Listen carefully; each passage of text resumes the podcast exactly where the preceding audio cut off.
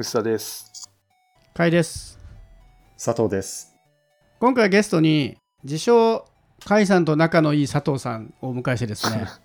語っていきたいと思うんですがちょっと諸事情により佐藤さんの自己紹介などはちょっと先にか会に回しまして今回はですね割と僕らとしても鮮度の高いアップルの新製品発表会について語っていきたいと思います。ということで先日アップルの発表会がありまして9月はね毎年いろいろ出るシーズンではあるんですけどはい。今年もまあいろいろ出まして、まあ、王道で iPhone の新モデルが出てで Apple Watch も新モデルが出て。あれあと何が出たっけ？ウォッチになんかタフモデルみたいな、ウルトラっていう上位モデルが、あと、AirPods が出ましたね。あそうだ。AirPods も新モデルが出ましたね。だから製品としてはその3ジャンルかが出ましたけれども、まあ、まずは王道の iPhone ですが。はい。だいぶね前回と変わって今回ついにミニシリーズがいなくなり。はい。でプラスが復活するというまたなんかねアップルらしいこのわけのわかんなさが復活しましたけど iPhone14 があり iPhone14 プラス。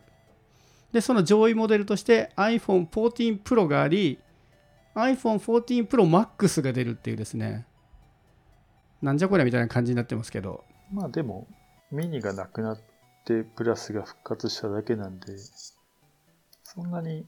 違和感なくないですか？ミニに出っ張ってた方を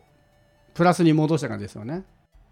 やっぱりちっちゃいのはダメだったんですかね。結構日本だとミニなくなったのかって言ってる人はいるけどまあ売れてなかったってことはそう、売れてなかったの顔してなかったんだろうなっていうね見えていたので、まあそうなるよねって感じですかね。これどうですか？発表会見ました？見ましたよ。どうでした？あの、1時間半で終わるんですごい良かったです。またそれだまたそれだ ね、やっぱ録画が最高ですよね。まあ見る方としてはそうですよね製品についてはどうですか？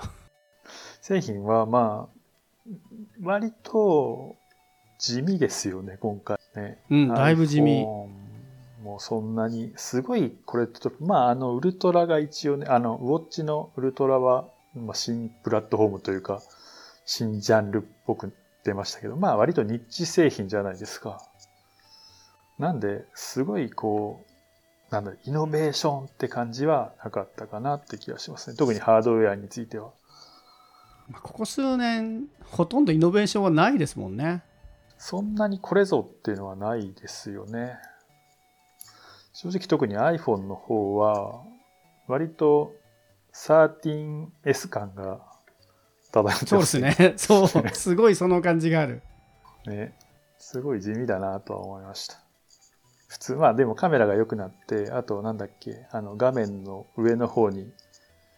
オーバーレイして表示的なダイナミックアイランドダイナミックアイランドか。はい。これすごいですよね。ここって本来はカメラがいるところでディスプレイに穴が開いてるっていうので不満持ってる人に対してもういっそのことそこ全部 別のものを表示してしまえっていう新しいアプローチに出ましたけどちょっと面白いから使ってみたいなとは思いましたけど、まあそれぐらいっすか？iPhone はねちょっと新しさはなかったまあ新しいものを求める時代じゃないってなんか毎回言ってる気がするけどそれにしても それにしても 変わんなかったなっていう感じですよねでもね、僕買いました。おお。どれを？え、えっ、と、14 Pro。おうそれはなぜですか？いやー、カメラ良くなったし、ディスプレイも良くなってるし、買ってもいいかなって思って。2年ぐらいで買っそれそれもう毎回どのモデルでも言える感想じゃないですかそうなんですよ。いや、でもそういうものだっていう感じですね。だから。どうせ来年になったら、あの、今売ると、例えば、あの、12のプロって6万円ぐらいの下取りになるんですよ。あへえでそうすると、まあ、今年16万とか、プロの256ギガとか、16万何千なんですまあ、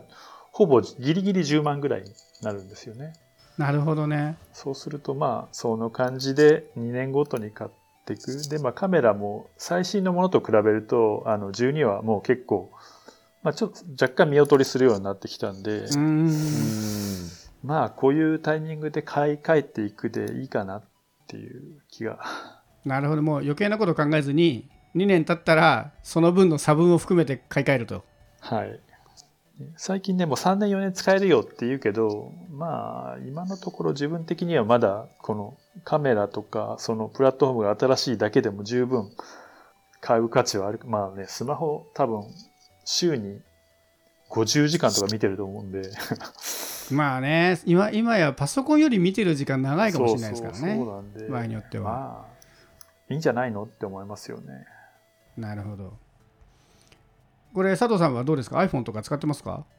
いやー、6年ぐらい前 iPhone だったんですけど、そこから Android に変えて、全然 iPhone の情報は落ちしなかったですね。なるほど。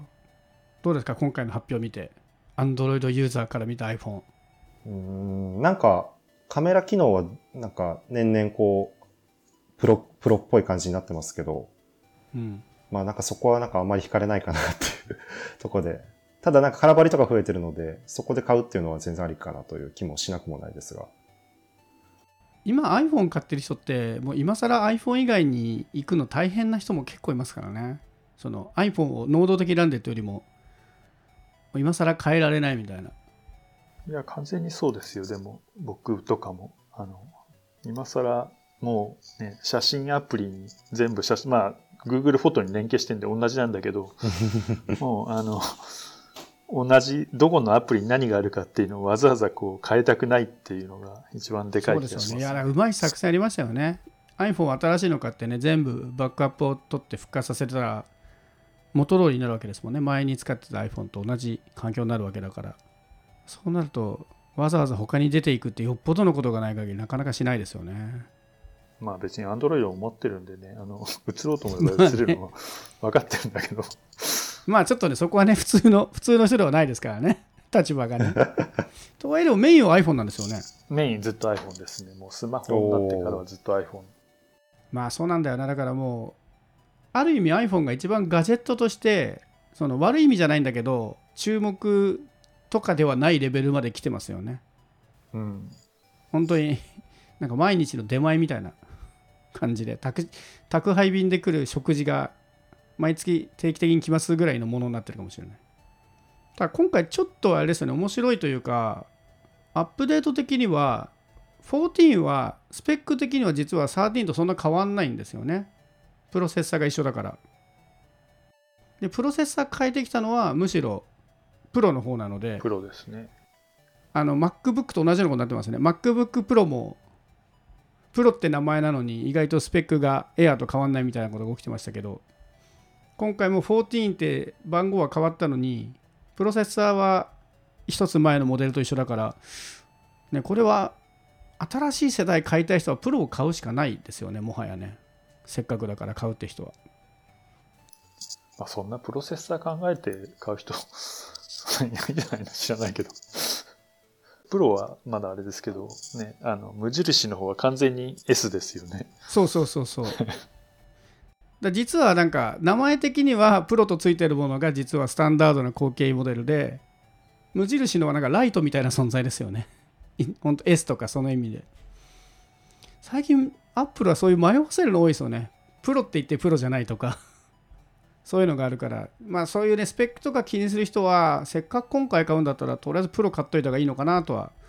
個人的には思いましたけど。まあもちろん高いですけどね。高いですね。あとまあ日本では使えない新しい機能として衛星経由の緊急 SOS のが来ましたけどこれ最高じゃないですか。これ最高なんですけど日本で使えないから最低ですよね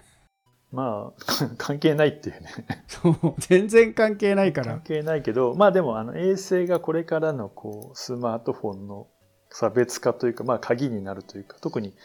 アメリカとかだと、つギリギリつながって、なんとかコミュニケーションできて、危ない時にこう、助けてくれる。っていうのが、まあ、売りになるんだな、っていうのは、いいことだなと思いましたね。日本でもね、山の上とか、これはねそうすごい面白そうだから日本では欲しいんですけどどうやったら日本で使えるようになるんですかね？その電波的な問題なのかこれでも電波はあの多分大丈夫だけど、まあ、あの緊急通報基本的には緊急通報用だからその警察とかそういうところとの連携がああなる連ほどな携というか、るほど。うんあのこういう通報が行きますよとかそういうところまでこう座組ができてないとうんうん。スタートできないっていう感じが、まあ時間がかかるんじゃないんですかねきっと。そこら辺のそうかネゴシエーションの問題なんですかねそうですね。でもあれなんだっけ T モバイルがこうアメリカだとスペース X と組んで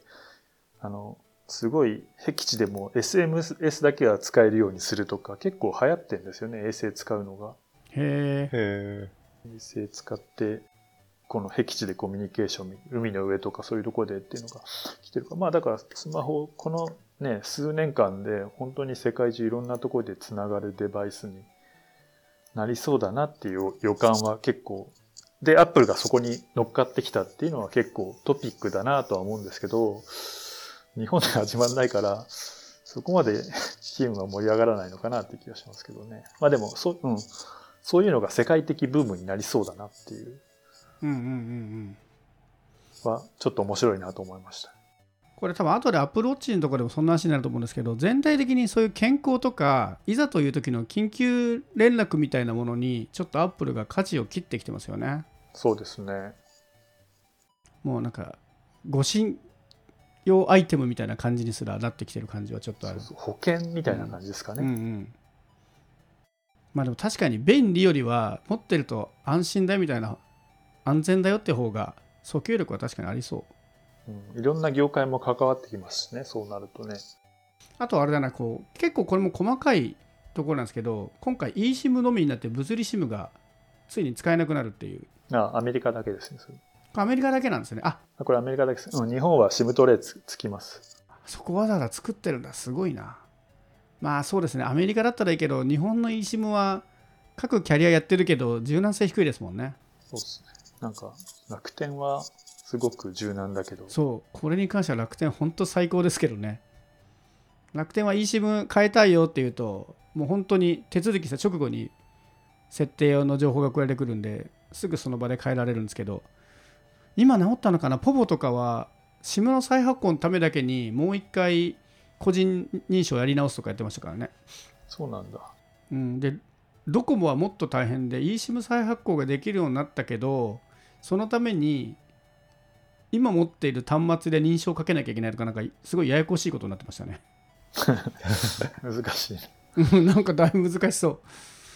まあなのでまあそれちょっと僕はそれ知らなかったんで安心しましたけど日本に eSIM オンリーはちょっと時期尚早だなと思ってたんでまあそういう意味ではバランスのいい仕上がりなのかなそしてみんなが希望していた USB-C にはならずに残念でしたね。でもな今まで持ってたケーブルダメになっちゃうこと考えたらライトニング悪くない気はしてるんですけどね僕僕もね、別に良くはないんですけど、もう、どうこう言うほどでもないなって思うんですよね。年に多分あの、なんだよ、ライトニングかって思うのって、年に2回ぐらいだと思うんですよ。あとはね、あの、充電も基本ね、地非接触での方が多いし、うんケーブルも大体、うん、モバイルバッテリーにタイプ C とね、あの、USB-C とライトニング両方持ってることがほとんどだし、すげえ困るってことはあんまりないんですよね。まあでも、一本ケーブル持つのが邪魔だっていうのはもちろんその通りなんですけど、あとおそらく USB-C に変えた時にうん、データつなぎたいのにこれ充電しかできないとか C のケーブルの方が厄介なので今までライトニングだけ使ってるやつあんまり気にしないと思うんですけどちょっとねめんどくさいことは増えそうですけどね iPhone がそっちに行ってしまうとまあ、とはいえ、USB-C になった方が絶対いいと思うんですけど、まあね1個に統一したくはありますけど。まあそんなに悪くはないかな。もうがっかりするほどではないとう、いうん。か、マイクロ USB だったらきついけどもう USB-C とライトニングぐらいはまあ個人的には全然ありな部類ですけどね。まあじゃあ iPhone とんとこにしてまあちょっと大きな発表になったので言うと Apple Watch が全部で3モデルですか。シリーズ8と SE の新モデルとそして一番の目玉は Apple Watch Ultra はい。これはめちゃめちゃでかいんですか？基本的にそこま、まあ、でかい、アップルウォッチとしてはでかいけど、でも、ガーミンとかもっとでかいから、あまあね。まあこんなもんでしょうっていう気がするんですけどね。これ、名前としてはウルトラだけど、どっちかっていうと、そのタフとかそっち系なんですよね、やりたいことそうでとしてはすね。きっと。G ショック的な方向性っていうんですか。それでいくと、まあ、この大きさはまあいいでしょうみたいなとこなのか。これ、バッテリーは持つようになったのかな、さすがに。あ、持ちます、持ちます。倍ぐらい、36時間だっけ？じゃなかったっけ？あの36時間。で、確かそうですね。で、えーっと、省エネモードみたいなのが今回からできて、それ使うと60だった気がする。あなるほど。標準で36か。あで、低電力でだった気がする60だと、24、48、3日持たないぐらいか。2日ぐらいですね、低電力で。うん結構持つよって位置づけにはなった。足りないけどね。足りないですね。3日足りないな。やっぱ1週間欲しいんだよな。僕は Android ユーザーなんで Apple Watch は使えないんですけど、でも Apple Watch はすごいいいなと思ってこう羨ましく見てるんですけど、唯一これは困るなってやっぱこのバッテリーの持ちですね。まあ、ウェア OS も持たないんですけど、ウェア OS じゃないとかだとやっぱ1週間ぐらい持つので、はい。ちょっとね、1週間持つと、まあ、週1充電ぐらいでううっかり忘れてもなんとかなるんですけど、ちょっとね、2日ちょいは厳しいな。まあ、買ったら買ったで頑張って使うけど、ウルトラ以外のモデルはほとんど変化ないですよね、8も。いや、結構地味に変わってると思うんですけどね。あの、でも、8割型 i- iOS に WatchOS がアップデートして対応できそうなんで、そうそうそうそう。どこまでが新機能なのかいまいち。まあ、バッテリーがね、またちょっとね、持つようになったみたいですけど、あ、でもあれ、皮膚皮膚温測定は多分、えー今回初じゃないですか？あとこれはね、女性だといいですかね、この過去の排卵日を測定推定する機能っていうのがね、どうやるのか分からないけど、ね、女性とかだとそういうのメモってアプリにつけてとかいうのを聞くから、この精度がすごいいいんだったら、そこは結構ね、実は訴求ポイントなんか僕には分からないですけど、面白いなと思いましたけどね。結構全体的に円安に負けずにぼちぼち価格設定にしてくれたなっていう気がしてて。まあでもちょっと上がった気がしますちょっと上がってまますけど、なんかもっといくかなと思ったら、え Apple Watch SE も4万円切ってくれたし、まあまあ、そのこの円安で Apple も苦しいだろうに、そこは頑張ったなっていう値段の印象はありますけどね。あと今回の発表でなんだかんだ人気というか注目されてたのは、やっぱ AirPods Pro なんじゃないかって気はするんですけど、そうですね。一応、ほぼ中身一新みたいな感じになっているので、まあ、あの、形は完全に一緒なんで、一新感はゼロなんですけど、まあ、中身的には同じ、なんだ、同じというか、あの、前の影がないぐらい刷新されてるらしいですね。これこそあれですよね、さっきの iPhone の買い替えと一緒で、もうみんなバッテリー隔ってるから、買い替えたくてしょうがなかったっていう。ちょうど2年ぐらい ?2、3年経ってましたっけ？2019年に出てますね。あ、じゃあやっぱ3年ですね。うん。だからバッテリー的にはちょうどいいですよね。その iPhone とかは下手ってもまあまあケーブルつなぎっぱなしで使えるけど、イヤホンはね、下手っちゃうとうん聞けなくなっちゃうから、バッテリーの減りは iPhone より深刻ってことを考えると、まあ、買い替え需要にはすごい良さそう。あとは音質か。うん音質が良くなって、なんだっけ、H2 チップっていうのを積んで、ノイズキャンセルがさらに良くなって、あとは空間オーディオ、まあ、広がりがあね、押してますね。あれに対応しましたっていうのが一応売りなんですよね。もうこれ地味にいいなと思ったのは、あの充電ケースに探す機能がついたって、あ、そう、僕もそれが一こ番だと思いま。ですす。そうそう、それが一番だと思います。スマホからイヤホン探す機能って各メーカーつけてるんだけど、あれイヤホンじゃに探せないから充電ケースに入れたら探せないことが多いんですよね。これはね、あこれはいいなと思いました。この機能はちょっと他も頑張ってほしい。でもあのオプションで別売でもいいからこの機能つけてほしいぐらいいいな。Apple の探すでいいですか？もう全然いいです。あのいやだって見つけるときは何でもよくないですか？何でもいい。よね。どんな手段を使ってでも見つけたいですもん。このさ、音質とかノイズキャンセルとか正直体感しないと分かんないじゃないですか。そうなんですよね。そう。でも、これは、あの、あ、もう、仕様が発表された瞬間に、あ、欲しいってなりますあそうですね。これはあ欲しいって ノイキャンはなもう人によるけど僕はあんま興味ないし音質もこだわらないから。iPhone ユーザーだったらまあ買いますけどね普通に。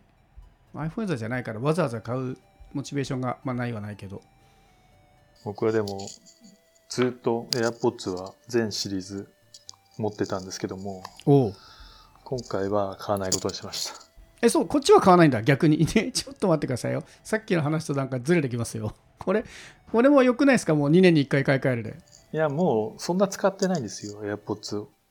ああなるほど。リンクバッツがいいし、それ以外だと普通のヘッドホンがあるし。ああなるほどね。これ1個じゃなくて家だと別のを使うとかやるから。そう。で、Mac ユーザーだったら多分ね、あの、仕事とかも全部、ほぼこれにするんだろうけど、Mac ユーザーじゃないから、そこまでのメリットがなくて、音質、まあ空間オーディオだけは興味があるんですけど、まあでも、それも普通のヘッドホンの方がいいよね。普通のっていうか、なんだっけ。Air、あ AirPods Max? うん。とかの方が興味あるから、まあいいかなって。あとね、これだけ、あの、円安プライスなんですよね。